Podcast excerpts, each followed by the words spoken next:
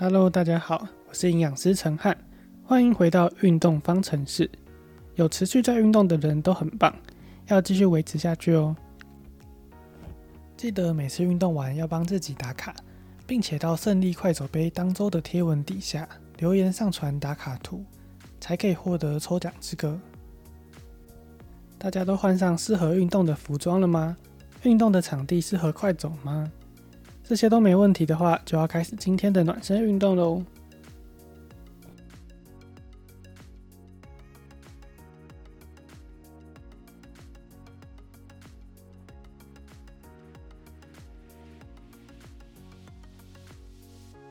暖身运动开始喽！记得保持正确走路姿势，眼睛要直视前方，下巴平行于地面，肩膀要放松。身体要站直，避免向前或向后倾，收小腹，夹臀部。记得整个运动都要记得走路的七大要诀哦。大家最近的身体状况还好吗？我们再来简单回忆一下这几天的饮食状况，一到十分替自己打一个分数吧。大家都给自己打几分呢？跟上一次打分数比较起来，有没有比较进步？分数比较低的没关系，要记得慢慢去做修正，这样才可以维持我们的身体状况，不会让病情持续恶化下去。如果是分数比较高的人，代表饮食控制的很好，要继续维持下去哦。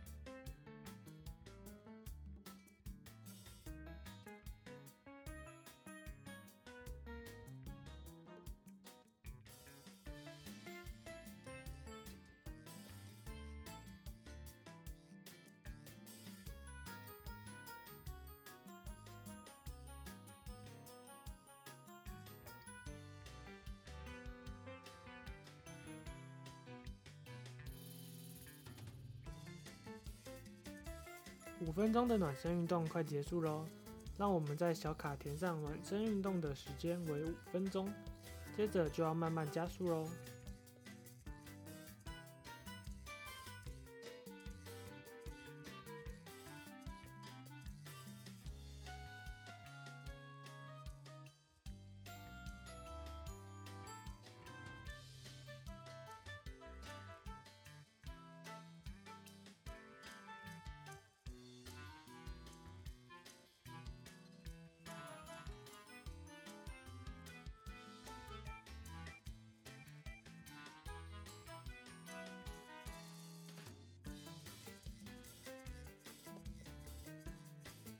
快走运动开始喽！慢慢把速度增加到自觉运动量表的十二到十三分，也要记得搭配呼吸控制，用鼻子吸气，嘴巴吐气，大约每走四步是吸气，再走四步是吐气。可以依照每个人的步伐速度来做调整哦，看怎么样的配合是最舒服的。今天我们要来聊聊对于肾友很重要的低钾饮食。让我们一起把步伐调整好之后，就要开始喽。开始透气后，就代表肾脏没有办法将体内的钾离子排出体外，这样就很容易造成血钾过高的状况发生。所以我们在饮食中需要尽量去控制钾离子的摄取，这样才可以避免钾离子过高的情形发生。因为血钾过高可能会造成我们心律不整、肌肉抽筋。或是肌肉无力，甚至是呼吸停止的状况。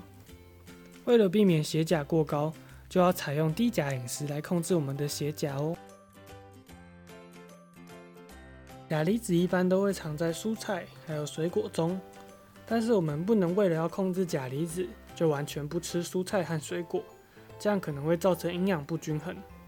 所以我们要在挑选食物以及烹调技巧上做修正，来避免吃到过多的钾离子。先来简单介绍钾离子的特性。钾离子容易流失在水中，所以像是肉汤、菜汤、中药汤、果汁、鸡精、鱼汤这些里面都含有高量的钾离子，所以在饮食中要尽量避免哦。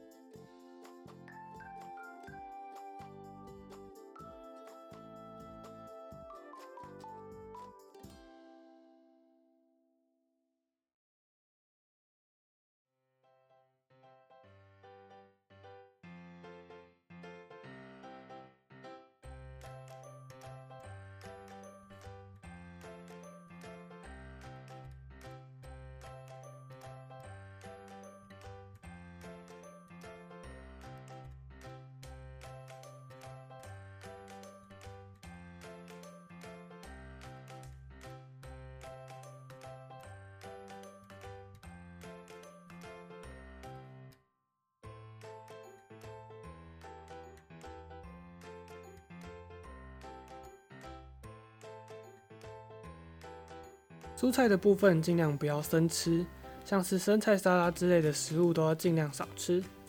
那我们在烹调的时候，可以将蔬菜先经过穿烫，然后再用油去做拌炒，这样可以减少蔬菜中的钾离子，同时呢，也可以补充我们一天的热量。那水果的部分，我们建议以整颗的水果为主，这样可以增加纤维质的摄取。另外，也要记得一天水果不要吃超过两份，那一份就相当于一个女性拳头的大小。不同的蔬菜跟水果，它里面还有不同的钾离子含量。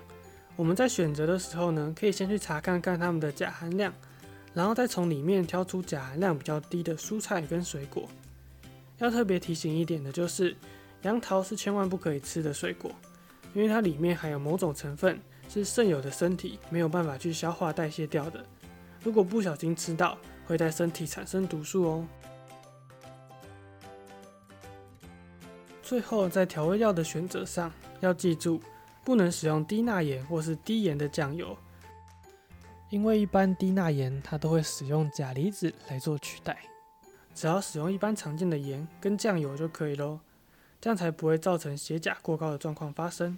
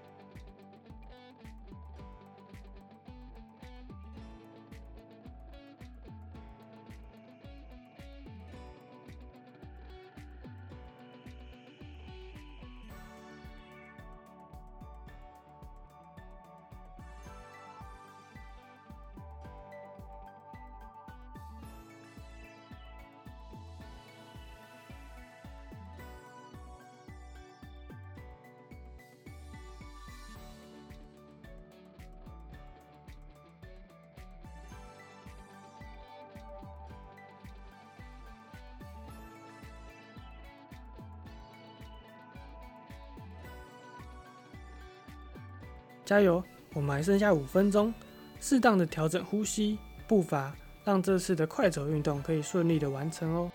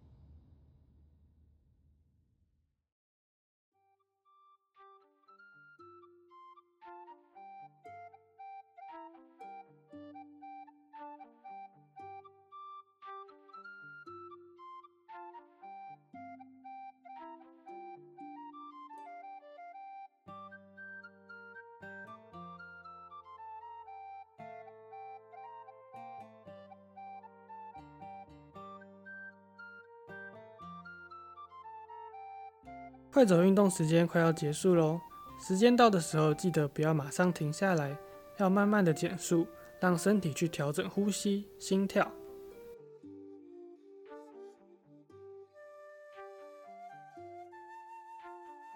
恭喜大家完成今天二十分钟的挑战，让我们再慢慢走五分钟，让呼吸、心跳都恢复到平稳的状态。今天我们分享的是低钾饮食。如果没有记得很清楚的话，回家也可以重复听一下，用笔把重点记录下来，这样以后在买菜的时候就可以拿出来比对一下喽。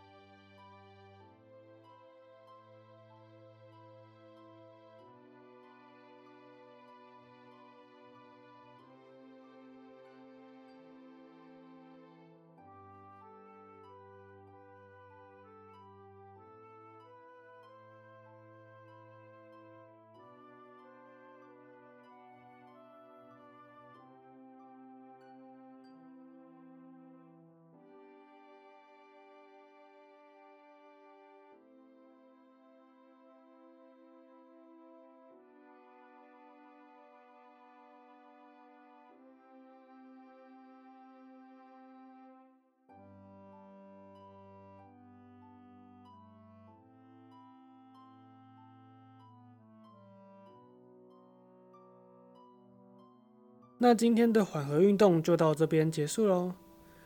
最后再记得找个地方进行伸展，让紧绷的肌肉可以得到适当的舒缓，并帮助我们身体的修复。那我们就下次见喽。